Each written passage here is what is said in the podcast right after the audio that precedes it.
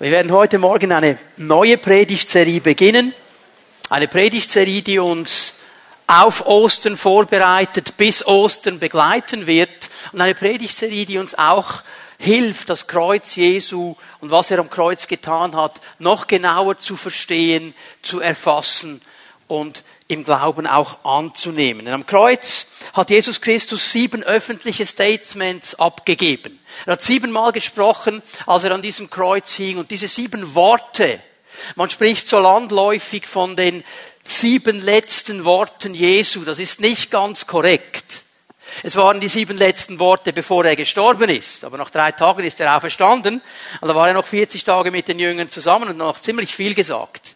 Aber wir wissen, von was es, von was es jetzt hier geht, wenn wir über diese sieben Worte sprechen. Es sind Worte, die Jesus am Kreuz spricht und alle diese sieben Worte, jedes einzelne von ihnen, weist eigentlich auf eine Segnung hin, die durch das Kreuz freigesetzt worden ist, die wir auch heute noch erleben dürfen. Jetzt ist das so eine Sache mit diesem Kreuz. Die meisten Menschen auf dieser Welt, die haben das irgendwo schon mal gehört, dass Jesus am Kreuz gestorben ist. Das ist so allgemein bekannt, auch wenn du nicht viel mit dem Christentum am Hut hast, aber dass Jesus am Kreuz gestorben ist, das haben die meisten Menschen schon einmal gehört. Leute, die in einem christlichen Kulturkreis groß geworden sind, auch hier in der Schweiz, du hast vielleicht noch Religionsunterricht in der Schule gehabt, vielleicht Konfirmationsunterricht gehabt, was da alles noch dazukommt, und dann hast du vielleicht irgendwo mal gehört, Jesus ist am Kreuz für deine Sünden gestorben. Das wissen einige Leute, nicht mehr alle, aber einige wissen es, ob sie es wirklich verstanden haben und bis in die Tiefe verstanden haben. Das ist nochmal eine andere Frage. Aber dass dieses Kreuz eben auch Segnungen freigesetzt hat in unsere Leben hinein, das wissen wenige, auch Menschen, die mit Jesus unterwegs sind. Und darum wollen wir nachdenken in den nächsten Wochen, um zu verstehen, was Jesus am Kreuz für uns getan hat. Jesus hat nicht nur den Preis für unsere Sünden bezahlt. Das ist das Wichtigste. Das Elementarste. Das ist absolut notwendig. Aber es gibt noch viel mehr Segnungen, die aus diesem Kreuz zu uns fließen. Und darüber wollen wir nachdenken in den nächsten Wochen. Ich weiß nicht, ähm, ob du heute Morgen schon gefragt worden bist, wie es dir geht. Wurde schon jemand gefragt, wie geht es dir? Okay, so die einen, die anderen. Ja, das ist ja so eine Sache mit dieser Frage, nicht wie geht es dir? Das ist ja zu einer Floskel geworden. Man sagt das einfach und dann passiert dir, dass du dann äh, die Frage hörst, wie geht es dir? Und du willst gleich beginnen, etwas zu sagen, aber die Person, die dich gefragt hat, ist schon wieder weiter. So ist es zu einer Floskel geworden. Wie geht es dir? Und eigentlich ist es ja die Frage nach unserem Befinden nach unseren Gefühlen. Wie geht's dir heute Morgen? Wie fühlst du dich heute Morgen? Und so wie wir uns fühlen, das ist ja oft auch von der Tagesform abhängig. Ich meine, es gibt Leute, die sagen dir, du musst mich gar nicht fragen, vor 12 Uhr mittags geht's mir überhaupt nicht. Und nachher kommt's langsam und so weiter. Wir sind alle Menschen, die Gefühle haben. Wir sind so von Gott geschaffen. Darum ist die Frage auch legitim. Und wir alle wissen, es gibt positive Gefühle, gute Gefühle, schöne Gefühle. Es gibt aber auch negative Gefühle. Wir kennen sie beide. Und jeder Mensch hat das so in sich, dass er eigentlich die positiven Gefühle will. Er will die guten Gefühle. Und er kämpft, wenn es irgendwo geht, gegen diese negativen Gefühle. Und das erste Wort, das Jesus am Kreuz ausspricht, hat zu tun mit einem negativen Gefühl. Und es ist ein negatives Gefühl, das jeder einzelne von uns kennt. Es ist das Schuldgefühl oder Schuldgefühle. Jeder einzelne Mensch kennt Schuldgefühle. Du hast etwas Falsches gemacht. Du hast etwas gesagt zu einer Person, die du eigentlich lieb hast, die du gerne hast. Und im Affekt rutscht dieses Wort raus und du merkst, boah, das war so falsch. Und dann kommt dieses schlechte Gefühl. Wolltest du ja eigentlich nicht. Schuldgefühle, wir kennen sie alle. Und Schuldgefühle ist etwas, das eine Auswirkung hat auf unser ganzes Menschsein. Gott hat uns geschaffen als Wesen mit Geist, Seele und Leib. Und die Bibel und auch die Psychologie zeigen auf, dass Schuldgefühle Auswirkungen haben auf alle drei Bereiche unseres Menschseins. Auf unseren Geist, auf unsere Seele, auf unseren Leib. Schuldgefühle, das ist ein Thema, mit dem wir alle zu tun haben. Und die gute Botschaft ist, dass Gott will, dass wir nicht von Schuldgefühlen belastet sind. Gott will, dass wir mit diesen Schuldgefühlen richtig umgehen, biblisch umgehen. Das ist einer der Gründe, warum Jesus gekommen ist und am Kreuz gestorben ist, um mit diesen Schuldgefühlen richtig umzugehen. Und dieses erste Wort am Kreuz, es ist das Wort der Vergebung. Es ist das Wort, das so wichtig ist zu verstehen. Wir lesen mal an miteinander Lukas 23, Vers 33 und 34. Lukas 23, ab Vers 33. Jesus wurde verurteilt, der Prozess ist vorbei, er wurde ausgepeitscht, Pilatus hat ihn schuldig gesprochen. Er ist aus dem Weg, auf dem Weg aus der Stadt hinaus zu diesem Hügel Golgatha. Golgatha war ein Hügel, Schädelstätte nennt sie Lukas hier, außerhalb der Stadtmauern von Jerusalem. Denn eine Kreuzigung geschah nicht in der Stadt, sie geschah außerhalb, also ein Ort der Schande und ein Ort der Schuld. Da wollte man nicht hingehen. Als sie an die Stelle kamen, die Schädel genannt wird, kreuzigten die Soldaten ihn und die beiden Verbrecher, den einen rechts, den anderen links von ihm. Oh, Jesus war in der Mitte, wurde gekreuzigt, neben ihm, links und rechts, je ein Verbrecher, die mit ihm gekreuzigt wurden, dieselbe Strafe. Und jetzt Vers 34. Jesus aber sagte, Vater, vergib ihnen, denn sie wissen nicht, was sie tun. Jetzt stell dir mal diese Situation vor. Jesus hängt an diesem Kreuz. Und er sieht diese Menschen, die da stehen die ihn verurteilt haben, die ihn ausgelacht haben, die immer noch dran sind, Witze zu reißen, blasphemisch zu reden. Er schaut die Soldaten an, die gerade vor ein paar Sekunden die Nägel durch seine Hände und Füße geschlagen haben. Er sieht die anderen Soldaten, so geht dieser Vers weiter, die schon über sein Kleid würfeln, weil sie dann das Kleid haben wollen. Und das, was er sagt, ist, Vater, vergib ihnen denn sie wissen nicht, was sie tun. Es ist das Wort der Vergebung. Es ist das allerallererste, das er am Kreuz ausspricht. Und ich möchte heute Morgen ausgehen von diesem ersten Wort des Kreuzes uns drei Dinge zeigen.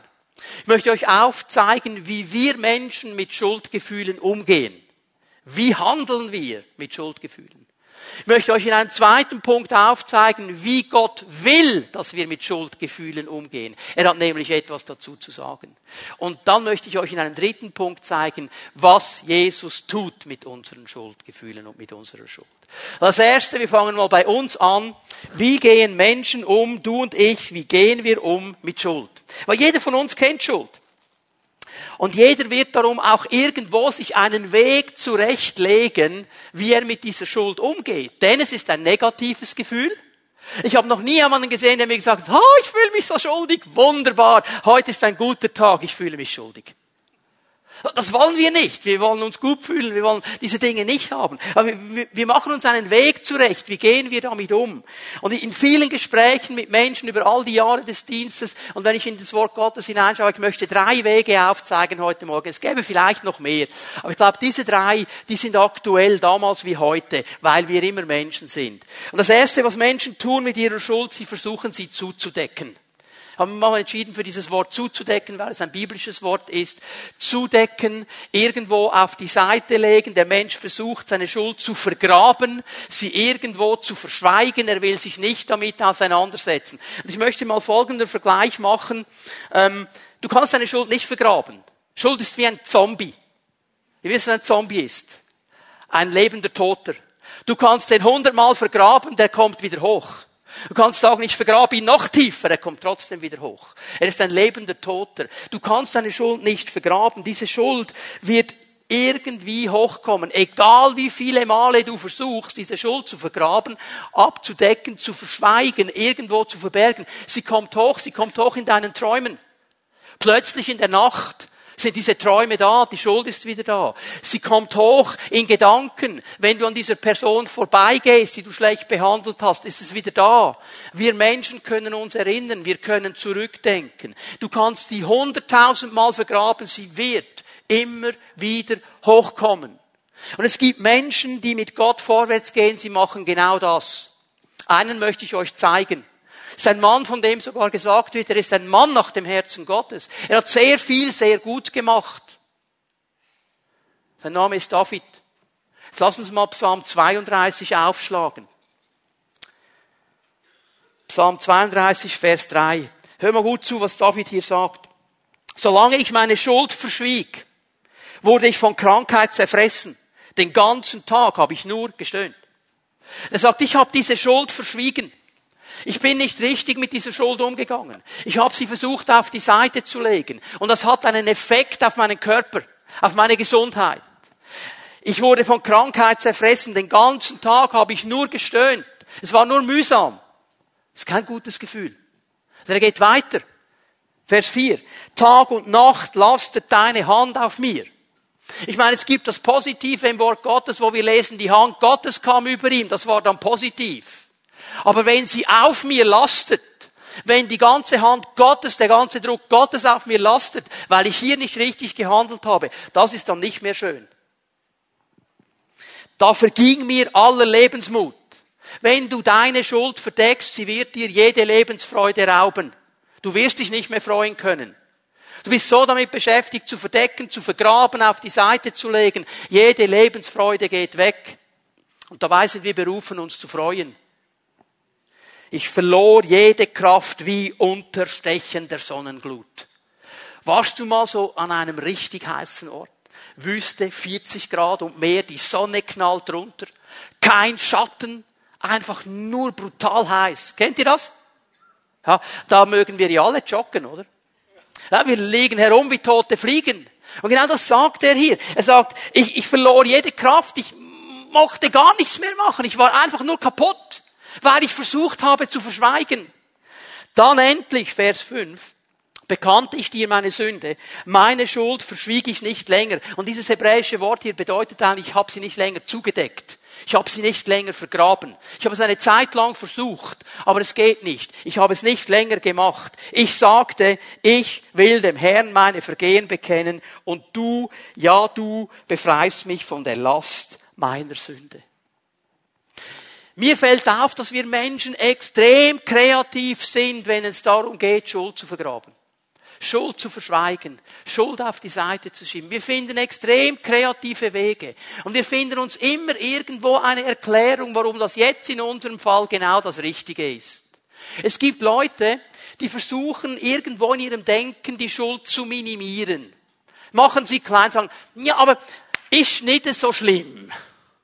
Es gibt doch schlimmere Dinge.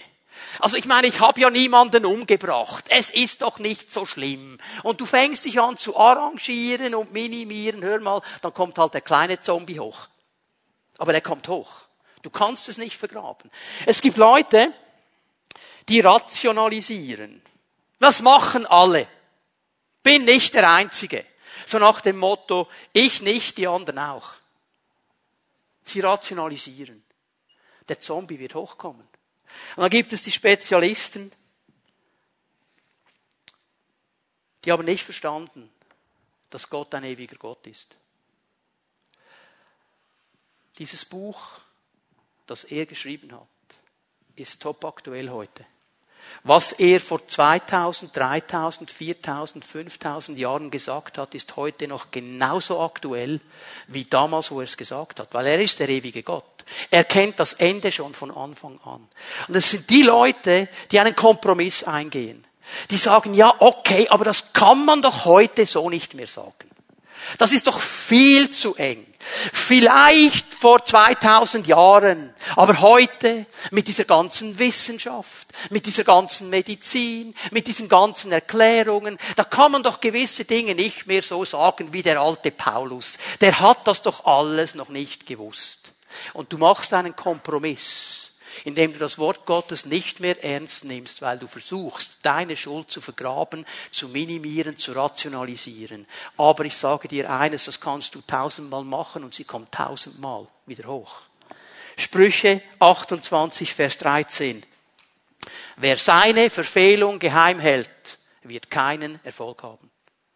Ganz klar. Wer seine Verfehlung gemein hält geheim hält. Wenn du vergräbst, wenn du verschweigst, es wird nicht Frucht bringen in deinem Leben, du wirst keinen Erfolg haben. Eine zweite Sache, die mir auffällt, Schuld verschieben. Schuld verschieben. Verschieben heißt ganz einfach, einem anderen die Schuld geben. Das ist so alt wie die Menschheit. Äh, so, jetzt könnt ihr aufschreiben, ihr wisst, was kommt, 1. Mose 3,12. Die allererste Sünde, die allererste Zielverfehlung, das allererste Mal, wo ein Mensch gegen das Wort Gottes vorgegangen ist, sich verschuldet hat und Gott kommt und stellt ihn zur Rede. Und was macht der gute Mann? Vers 12, 1. Mose 3. Die Frau, die du mir zugesellt hast, sie hat mir von dem Baum gegeben, da habe ich gegessen. Was macht der Kerl? Jetzt bitte hör mir gut zu. Er verneint nicht, dass er Gottes Wort gebrochen hat. Das verneint er nicht. Der, der steht voll dazu. Aber er sagt, hallo, ich bin aber nicht schuld. Die Frau, die du mir gegeben hast. Also im letzten gibt der Gott noch die Schuld. Ich meine, der sagt, hallo, wer wollte denn diese Frau? Habe ich dich darum gebeten? Ich habe nie gesagt, ich wollte eine, oder? Ich war ganz glücklich. Ich meine, du und ich, wir zusammen hätten wir keine Probleme. Jetzt hast du mir die an die Seite gestellt. Ich kann doch nichts dafür. Die hat mich, oder?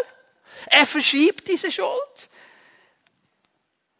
Wenn es nur dich und mich gäbe, Herr, wir hätten keine Probleme. Aber diese Frau. Und schau mal, indem wir die Schuld auf andere Menschen schieben, auf die Umstände, auf den Affekt, was auch immer du jetzt nehmen willst, geschieht etwas ganz Interessantes. Weißt du was? Wir werden vom Täter zum Opfer.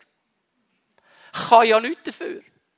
Es waren ja die Umstände. Es war ja der böse Nachbar. Es war ja, es war ja, ich bin doch das Opfer hier. Versteht ihr das nicht? Mein Adam hat gesagt, Herr, verstehst du nicht, dass ich das Opfer bin mit dieser Frau, die du mir gegeben hast? Und Leute, wir machen das so gerne und so oft, dass wir Schuld einfach verschieben. Wenn mir Gott einen anderen Ehepartner gegeben hätte, dann wäre es auch nicht so schlimm. Darf ich dir mal eine Frage stellen? Hat Gott dich gezwungen, ihn oder sie zu heiraten? War deine Entscheidung. Hör doch mal auf, ihm die Schuld zu geben. Wenn ich in einem anderen Ort auf die Welt gekommen wäre, in einer anderen Familie, in Amerika, in Amerika ist alles möglich. Wäre ich nur in Los Angeles geboren worden, dann wäre ich jetzt ein Filmstar. Okay? Wäre, wäre, wäre, wäre. Hätte ich einen anderen Job, hör mal, hat Gott dir gesagt, du sollst den Job kündigen und den neuen nehmen. Die Sprüche sind hier ganz klar, Sprüche 19, Vers 3. Wer sich selbst für klug hält, indem er versucht, seine Schuld zu verschieben, irgendwo zu verdecken, irgendwo zu verschweigen, läuft in die Irre und macht in seiner Wut den Herrn dafür verantwortlich. Ja, da geschieht etwas Negatives, weil du merkst, ich komme nicht los davon und am Schluss ist der Herr schuld. Du hast mir diese Frau gegeben, du hast mich in diese Familie und so weiter. Leute, wird nicht funktionieren. Das Dritte, was ich euch zeigen möchte, und das wird jetzt im ersten Moment vielleicht nicht großen Sinn machen, hör mir gut zu, dann merkst du, was es mir geht.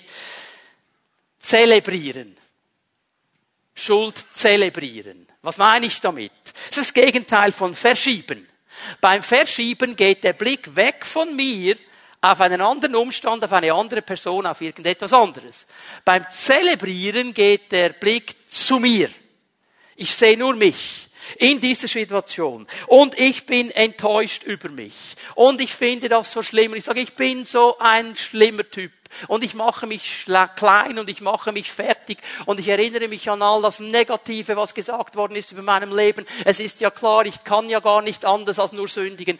Und dann fange ich dann vielleicht sogar noch an, irgendwo mir eine Strafe aufzulegen. Weil ich das gemacht habe, werde ich jetzt drei Wochen lang nicht mehr.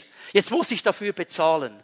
Und weißt du, was ich in dem Moment mache? Ich zelebriere meine Schuld weil ich mich um nichts mehr anderes kümmere als nur um meine Schuld. Und sie wird dann so groß. Und ich versuche irgendwo, irgendwo diesen Weg da rauszufinden. Mich hat es getroffen wieder neu diese Woche, als ich mich ein bisschen da auch hineingelesen habe und recherchiert habe, wie viele Ärzte heute dir klar sagen, Schuldgefühle haben eine klare Auswirkung in unsere Psyche. Sie sagen, Schuldgefühle und Depressionen hängen sehr, sehr oft zusammen. Nicht nur aber sehr, sehr oft. Und das sollte uns zu denken geben. Ich lese noch einmal eine Stelle aus dem Psalmen. Psalm 38, Vers 4. Weil du zornig auf mich bist, gibt es keine heile Stelle mehr an meinem Körper. Wegen meiner Sünde ist nichts mehr an mir gesund. Meine Schuld ist es mir über den Kopf gewachsen. Sie ist eine drückende Last, so schwer für mich zu tragen. Meine Wunden eiten und verbreiten einen üblen Geruch, dass es dahin kam, war meine eigene Torheit. Ich will das jetzt gar nicht so sehr auslegen, aber ist dir aufgefallen, wie viel Mal David hier von mir, mein, mich spricht? Mir, mein, mich. Meine Schuld, mir geht es nicht gut, mir ist es mühsam, ich, ich, ich, ich, ich. Er sieht nur noch sich selber, er dreht sich da herum und in diesem Sinne zelebriert er eigentlich die Situation. Kommt vielleicht hinein in ein Opferdenken und kommt in einen Kreislauf, der immer mehr nach unten zieht. Wenn ich in diesen Kreislauf komme, zelebriere ich meine Schuld, weil ich mich nur noch mit dieser Schuld beschäftige. Weil ich versuche, in meinem Denken irgendwo zu überlegen, was wäre geschehen, wenn ich das nicht so gemacht hätte? Was wäre geschehen, wenn ich den Weg anders gemacht hätte? Was wäre, wenn ich dieses Wort nicht gesagt hätte? Du kannst die Vergangenheit nicht verändern. Aber du kannst dich drehen und es nur noch schlimmer machen. Du kannst versuchen, dir irgendeine Strafe aufzulegen. Jetzt werde ich das nicht mehr machen und ich verspreche dir und ich werde nicht mehr und es wird immer nur noch schlimmer. Weißt du was? Ich möchte dir nur eine Frage stellen. Wann hast du den Punkt erreicht, wo du dich genug bestraft hast? Wann hast du den Punkt erreicht, wo es genug ist? Nie. Nie. Und das ist dieser negative Kreislauf, der uns jede Lebensfreude rauben kann, der uns innerlich auffrisst, der uns unfrei macht. Und hier möchte Jesus uns begegnen. Und hier möchte Gott uns begegnen. Weil am Kreuz das allererste Wort ist das Wort der Vergebung. Ich möchte euch in einem zweiten Punkt aufzeigen, wie Gott will, dass wir mit unserer Schuld umgehen. Er sagt nicht, es gibt keine Schuld. Diskutiert er nicht weg. Aber er sagt, Leute, ich sage euch, wie ihr damit umgehen sollt. Ich zeige euch jetzt den Weg, wie ihr richtig mit dieser Schuld umgeht. Einen klaren Weg. Und ich möchte eine Stelle hier lesen, 1. Johannes 1, Vers 9. Weil diese Stelle fasst eigentlich die ganze Lehre des Wortes Gottes wunderbar zusammen zu diesem Thema. Doch wenn wir unsere Sünden bekennen, erweist Gott sich als treu und gerecht, er vergibt uns unsere Sünden und reinigt uns von all unserem Unrecht. Und jetzt merkt ihr, dass ich früher aufhöre zu lesen, als was da steht. Ich möchte nur schnell darauf hinweisen, ihr seht, dass wir begangen haben, alles Unrecht, das wir begangen haben, Anführungs- und Schlusszeichen. Warum lese ich das nicht? Ich lese es darum nicht, weil es im griechischen Grundtext nicht steht. Weil es in Anführungs- und Schlusszeichen steht, das ist eine Erklärung, die die neue Genfer Übersetzung gibt. Aber diese Erklärung ist nicht ganz korrekt. Ich werde nachher darauf zurückkommen, okay? Warum es eben nicht einfach nur um das geht, was wir begangen haben, sondern noch um mehr. Werde ich nachher erklären. Aber das wichtige Wort in diesem Vers drin ist das Wort bekennen, wenn wir unsere Sünden bekennen. Und dieses griechische Wort bekennen, wenn man es wörtlich übersetzen würde, heißt es dasselbe sagen wie jemand anders. Sich eins machen mit dem, was ein anderer sagt. Und im Zusammenhang hier bedeutet es, dass wir über unsere Sünde genauso urteilen und genauso reden, wie Gott es sagt. Was Gottes Ansicht ist. Das heißt, wir teilen seine Ansicht über diese Sünde und wir sagen genau dasselbe. Und hier sind verschiedene Punkte drin. Es beginnt mal bei Folgendem. Es beginnt damit, dass ich Schuld zugebe. Zugeben. Gott will, dass ich meine Schuld zugebe. Das heißt, ich stehe dazu. Ich versuche sie nicht zu verschieben. Ich versuche sie nicht zu rationalisieren. Ich versuche sie nicht irgendwo zu verbergen, jemandem anderen in die Schuhe zu schieben. Ich stehe dazu. Ich werde ganz klar und sage, Herr, das ist so, das ist Sache. Es fällt mir auf, gerade bei Christen, die es eigentlich besser wüssten sollten, wenn in unserem Leben eine Verfehlung kommt, wir rennen vor Gott davon anstatt dass wir zu ihm rennen. Wir rennen zuerst mal davon. Aber weißt du, was das Problem an der Sache ist? Deine Schuldgefühle, die kommt mit dir mit, die ist sogar noch schneller als du die wirst du nicht los, egal wie lange du davonrennen willst. Der Weg wäre der umgekehrte, sofort zu Gott zu rennen und mit der Schuld richtig umzugehen. Das bedeutet, ich muss es zugeben. Gott will, dass ich ganz ehrlich werde und mich eins mache mit seiner Sicht der Dinge. Das Zweite, das geht in eine gleiche Richtung hinein, es bedeutet dann eben Schuld anzuerkennen. Ich gebe sie zu und ich anerkenne sie. Ich sage, jawohl, Herr, das ist genau so. Ich bin mir meiner Schuld bewusst. Es geht hier um eine positive Bestandesaufnahme. Bitte hör mir jetzt gut zu, weil jetzt können wir wieder eine religiöse Story daraus machen. Ich spreche nicht davon, dass du jetzt irgendwo dich abschließen musst, für 40 Tage fasten musst und den ganzen Tag nur noch vor dem Herr liegst und sagst, Herr, gibt es noch irgendwo eine Sünde? Und dann kommt dir in den Sinn, oh, als ich drei Jahre alt war, habe ich, ich wollte es gar nicht, ich habe eine Fliege zerquetscht. Herr, ich tue Buße in Sack und da. Hör auf, darum geht es nicht. Es geht um eine positive Bestandesaufnahme. Jeremia, schreibt davon in Klagelieder 3, Vers 40. Klagelieder 3, Vers 40. Lasst uns unsere Wege prüfen und erforschen und lasst uns zurückkehren zum Herrn. Es bedeutet diese Offenheit vor ihm zu sagen, Herr, gibt es in meinem Leben etwas, das nicht bestehen kann vor dir? Gibt es etwas, das nicht in Ordnung ist? Und weißt du, was ich herausgefunden habe? Der Heilige Geist, den musst du nicht tausendmal bitten der zeigt dir das sofort, wenn etwas da ist. Weil er noch mehr Interesse daran hat, dass du frei bist, als du selber hast. Weil er dazu da ist, uns frei zu machen und uns den Weg in die Freiheit zu zeigen. Da musst du nicht tausendmal nachfragen. Du fragst und wenn er zu dir redet, dann handelst du richtig. Und dieses Anerkennen bedeutet auch die Verantwortung zu übernehmen für diese Schuld. Nicht Erklärungen abzugeben, nicht Beschönigungen zu machen, nicht zu sagen, ja, aber Herr, du weißt doch und überhaupt und dann kommt die ganze Aufzählung, sondern Herr, ich gebe es zu und ich erkenne an, das ist Schuld. Punkt. Und hier habe ich etwas gelernt von David. Und viele von euch kennen die Geschichte mit Bathseba diesen Ehebruch, diesen Mord, den er begangen hat, dieser Mann nach dem Herzen Gottes. Wie er dann auch versucht hat, das einfach auf die Seite zu legen, kommt der Prophet Nathan zu ihm, erzählt ihm eine Geschichte, eigentlich die ganze Sache, die sich zugetragen hat in einem Gleichnis.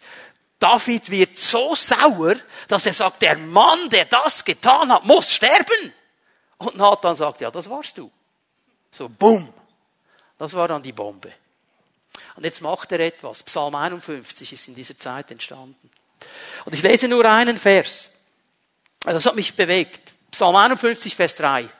Gott sei mir gnädig um deiner Gnade willen und vergib mir meine Sünde nach deiner großen Barmherzigkeit. Weißt du, was mir hier aufgefallen ist? David gibt Bathseba kein Prozent Schuld. Keines. Sagt, es meine Fehler. Ist meine Sünde. Ist meine Übertretung. Er sagt nicht, warum hat die dumme Kuh da gebadet? Nackt vor allen. Warum hat die das gemacht? Die hätte ja ins Zimmer gehen können, hätte sie niemand gesehen. Er hätte hundert Ausreden haben können. Hey, übrigens, hast du mal darüber nachgedacht? Bathseba hätte Nein sagen können. Sie hätte Nein sagen, sie hätte sagen können, hör mal, du bist der König, bist vielleicht sogar ein hübscher König, aber ich bin verheiratet. Ich habe einen Mann. Nein, mache ich nicht. Hätte sie machen können, hat sie nicht getan. Aber er bringt all diese Dinge nicht, sondern sagt, es ist meine Sünde. Es ist meine Sünde. Bekennen bedeutet, ich gebe das zu und ich anerkenne das. Ich werde nichts verschönigen, ich werde nichts erklären wollen. Das ist Fakt. Ich habe gesündigt. Und jetzt wird es ganz heiß. Jetzt kommt noch etwas dazu. Bekennen bedeutet nämlich nicht nur zugeben und anerkennen. Bekennen bedeutet auch die Schuld vor einer anderen Person zu bekennen. Wenn wir unsere Sünden bekennen. Wir. Gemeinschaft. Nicht, wenn du deine Sünde bekennst, schön im stillen Kämmerlein ist alles gut. Ist auch gut, ist der erste Schritt. Aber es ist eine Kraft darin, wenn wir lernen, diese Sünde auch zu bekennen vor Brüdern und Schwestern und die Hilfe von Brüdern und Schwestern empfangen in diesem Moment. Ich möchte eine Stelle aus dem Neuen Testament lesen, die sehr bekannt ist, Jakobus 5, Vers 16. Und es geht hier um das Gebet des Glaubens. Es geht um das Gebet der Heilung. Und schau mal, was Jakobus hier sagt. Bekennt einander eure Sünden und betet füreinander, damit ihr geheilt werdet. Was sagt er hier? Er sagt, es kann sein, dass das Gebet nicht effektiv ist. Hör mir bitte zu, ich habe gesagt, es kann sein. Ich habe nicht gesagt, es ist so. Es kann sein. Es gibt Situationen, wo das Gebet nicht effektiv ist, weil Schuld nicht klar bereinigt worden ist, weil noch Schuld da ist. Das kann sein. Es muss nicht, aber es kann. Und er ist hier so glasklar. Bekennt einander eure Sünden und betet füreinander, damit ihr geheilt werdet. Hier wird etwas freigesetzt, weil ich teile das mit einem Bruder und einer Schwester. Und ich habe dann jemanden an meiner Seite, der mir helfen kann, wenn ich das nächste Mal angegriffen werde, der mir sagen kann, hey, wir haben das vor den Herrn gebracht miteinander. Wir haben das miteinander bekannt. Du bist frei. Leg es auf die Seite. Ganz wichtiger Punkt. Dürfen wir wieder neu lernen. Und dann gehört noch etwas dazu. Den Herrn um Vergebung bitten. Den Herrn um Vergebung bitten. Jesus hat das gemacht stellvertretend für die Leute, die ihm Schaden gebracht haben. Vater, vergib ihnen. Denn sie wissen nicht, was sie tun. Und dann hat Jesus uns ein Gebet gelehrt. Kennt ihr's? Vater unser. Was beten wir da unter anderem? Bibelkenner? Vergib uns unsere Schuld, wie auch wir vergeben unseren Schuldigen. Also das, die Bitte um Vergebung ist im Vater unser drin. Und jetzt bitte hör mir gut zu. Jesus hat nicht gesagt betteln. Oh Herr, bitte, bitte, bitte, bitte, bitte, bitte, vergib mir die Schuld, bitte. Sieh, wie zerknirscht ich bin, bitte. Und du bettelst vor ihm. Nein, hat er nicht gesagt. Er hat auch nicht gesagt, mach einen Deal mit Gott. Herr, wenn du mir jetzt vergibst, werde ich nie mehr. Und wenn du jetzt mir das vergibst, werde ich sofort wieder den Zehnten geben. Vergiss es. Nützt dir gar nichts. Darum geht es gar nicht. Er hat ganz einfach gesagt, bittet den Vater um Vergebung. Du darfst zu ihm kommen und ihn bitten, Vater, bitte vergib mir. Das ist die Sache. Ich erkenne es an, ich gebe es zu, das ist mein Fehler, es tut mir leid, vergib mir, reinige mich. Römer 3, Vers 23. Ich schlage das mal auf. Für alle die, die sagen, okay, brauche ich nicht. Alle haben gesündigt. Alle haben gesündigt. Dreh dich mal zu deinem Nachbarn und sag ihm auch du. Du kannst es gleich auf beide Seiten machen.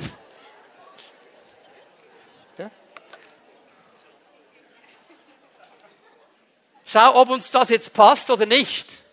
Aber die Bibel ist hier glasklar. Alle haben gesündigt. Es ist niemand, der nicht gesündigt hat. Es ist niemand, der schuldlos ist. Es ist niemand, der noch nie einen Fehler gemacht hat, sonst wären wir Jesus. Er ist der Einzige. Alle haben gesündigt. Alle. Und der Effekt davon, in ihrem Leben kommt Gottes Herrlichkeit nicht mehr zum Ausdruck. Das, was Gott eigentlich wollte, das, was Gott eigentlich sichtbar machen wollte in dir und in mir, dass er in dir und in mir lebt und dass wir als seine Botschafter auf dieser Erde leben, das wird nicht mehr sichtbar, weil wir an diesem Ziel vorbeigegangen sind. Das ist die Bedeutung von Sünde. Zielverfehlung. Gottes Gedanke, Gottes Ziel war, dass wir mit ihm zusammen leben und seine Herrlichkeit durch uns sichtbar wird in der Welt. An diesem Ziel sind wir vorbeigegangen. Und jetzt bitte schön, hör bitte, bitte, bitte nicht auf zu lesen hier. Weil wenn du bei Römer 3, 23 aufhörst, ist wirklich Krisenstimmung. Jetzt musst du den Rest noch lesen. Es gibt Spezialisten, die hören da auf. Aber jetzt kommen die nächsten Verse, vor allem Vers 24. Und dass sie für gerecht erklärt werden, beruht auf seiner Gnade. Es ist sein freies Geschenk aufgrund der Erlösung durch Jesus Christus. Alle haben gesündigt. Ja, Gott sagt, ja, das ist so. Alle gehen an diesem Ziel vorbei. Aber ich habe darum meinen Sohn Jesus Christus gesandt, dass er am Kreuz von Golgatha all diese Verfehlungen auf sich nimmt, dass er sie trägt an unserer Stelle und dass wir in ihm erlöst werden, dass wir in ihm Befreiung bekommen, dass wir in ihm Schuldlosigkeit bekommen. Ich sag's mal so. Und ich merke hier eines, Leute, es geht nicht um das, was du und ich getan haben. Und es gibt ja einige Spezialisten, auch hier heute Morgen, ich habe diesen Impuls in meinem Geist, die denken, aber das, was ich gemacht habe, das war so schlimm, so niederträchtig, so böse, das kann nicht vergeben werden. Es gibt nichts, was nicht vergeben werden kann. Nichts. Stell dir das Größte vor. Hast du's? Jetzt top es dreimal. Es kann trotzdem vergeben werden. Alles kann vergeben werden. Weil, bitte hör mir gut zu, es geht nicht darum, was du und ich getan haben. Es geht darum, was Jesus getan hat. Es geht um das, was er am Kreuz getan hat. Und das Kreuz ist genug für jede Sünde, für jede Verfehlung, für jede Schuld. Das Kreuz ist genug. Das erste, was Jesus anspricht am Kreuz, das erste Wort, ist das Wort der Vergebung. Und jetzt möchte ich euch in einem letzten Punkt aufzeigen, was Jesus mit meiner Schuld macht. Was macht denn Jesus mit meiner Schuld? Es sind eigentlich nur vier wichtige Punkte. 1. Johannes 1, Vers 9, wir lesen das noch einmal miteinander. Wenn wir unsere Sünden bekennen, erweist sich Gott als treu und gerecht und nach zehn Tagen vergibt er uns unsere Sünden und reinigt uns von allem Unrecht. Seht das nicht gut? Ich lese es noch einmal. Wenn wir unsere Sünden bekennen, erweist Gott sich als treu und gerecht. Nach zehn Tagen vergibt er uns unsere Sünden und reinigt uns von allem Unrecht. Er vergibt sofort. Er vergibt sofort. Er vergibt nicht nach zehn Tagen. Er vergibt nicht nach einem Jahr. Du musst nicht noch eine gewisse Buße ableisten, bis er vergibt. Er vergibt sofort. Wenn wir unsere Sünden bekennen, ist er treu und gerecht, dass er uns die Sünden vergibt. Sofort. Er sagt nicht, okay, okay, Siegfried, du bist ein Spezialist, du kommst jetzt zum hundertsten Mal mit dieser Sache, dich lasse ich noch ein bisschen in deiner Schuldsoße schmoren.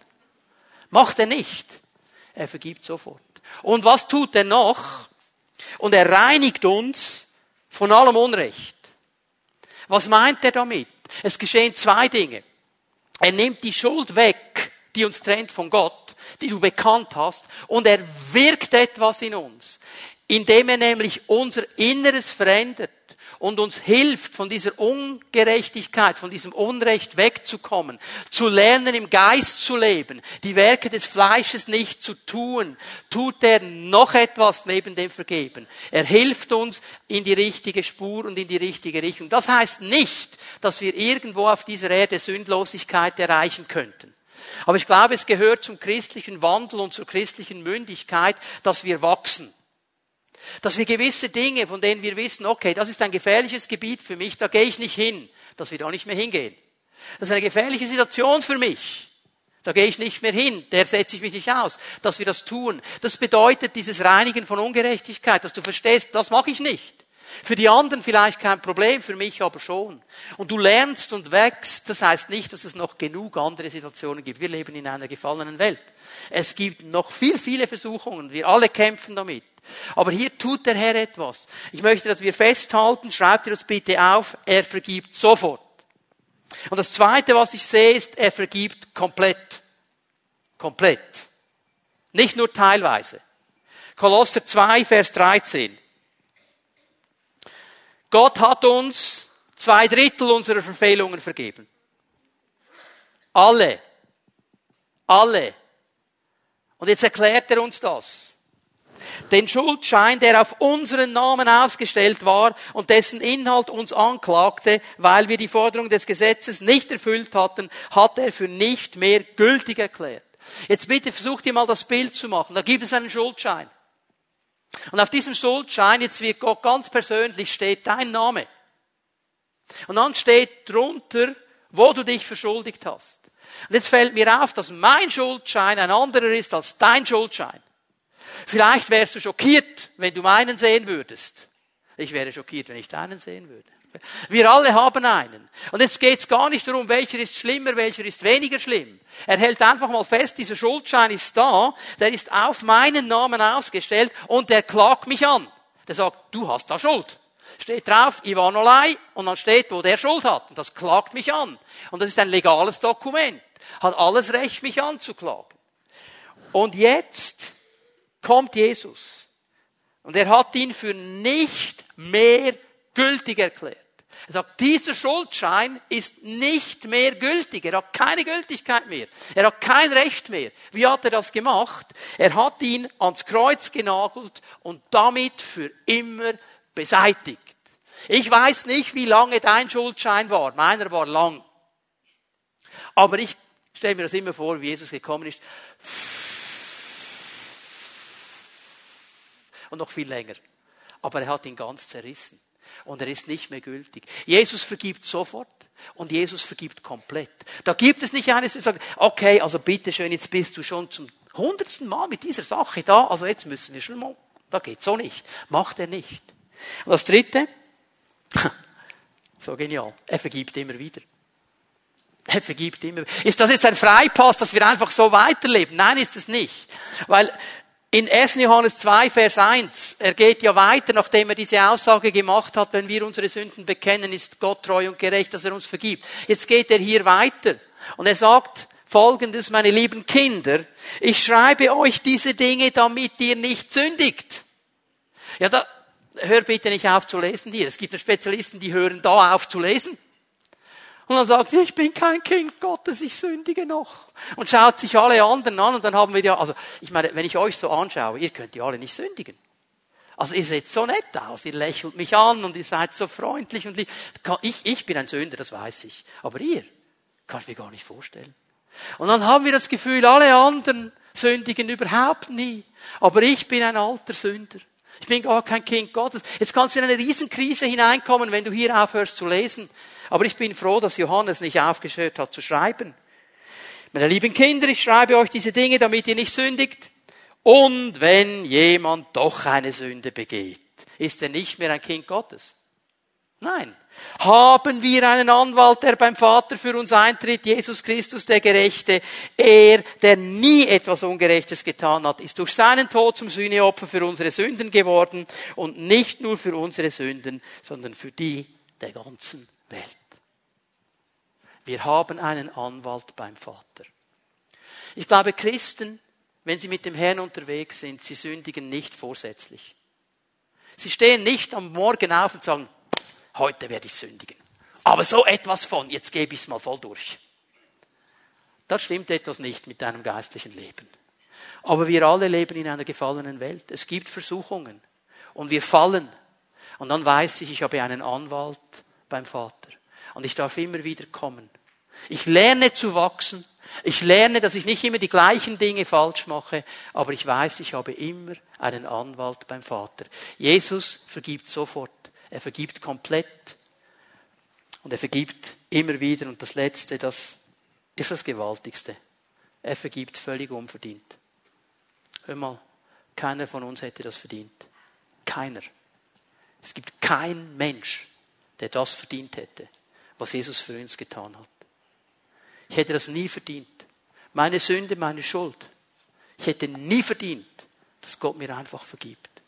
Und ich bin so dankbar, dass Paulus in Epheser 1, Vers 7 sagt, durch ihn, der sein Blut für uns vergossen hat, sind wir erlöst.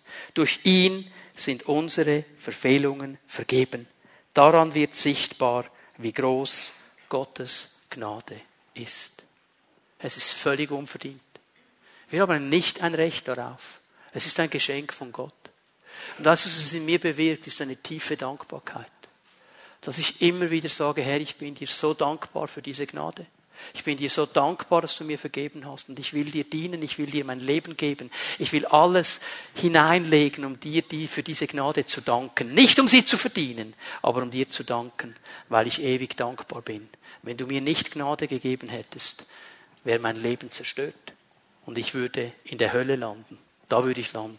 Aber du hast mir Gnade geschenkt. Du hast mich in deine Familie aufgenommen. Du hast mich adoptiert. Du hast meine Schuld vergeben. Du hast mir ein neues Leben geschenkt. Du hast mir eine Zukunft und eine Hoffnung gegeben. Und ich darf als Kind Gottes jetzt leben mit dir. Das ist das Geniale daran. Ein Vers aus Psalm oder zwei Verse aus Psalm 32. Wir haben das schon mal angelesen. Ähm, wo David ein bisschen erklärt hat, was geschehen ist, was passiert, wenn er verschweigt. Und er beginnt den Psalm ein bisschen anders. Er sagt, glücklich ist der, dessen Sünde vergeben ist und dessen Schuld zugedeckt ist. Glücklich ist der, dem der Herr die Sünde nicht anrechnet und der ein vorbildliches Leben führt. Er spricht davon, wie genial es ist, wenn wir mit Schuld richtig umgehen. Wenn wir mit Schuld so umgehen, wie Gott will und erleben dürfen, was Jesus dann mit dieser Schuld macht. Und sagt, das ist erfülltes Leben. Übrigens ganz am Schluss kann man Vers 2 noch einmal schnell zeigen.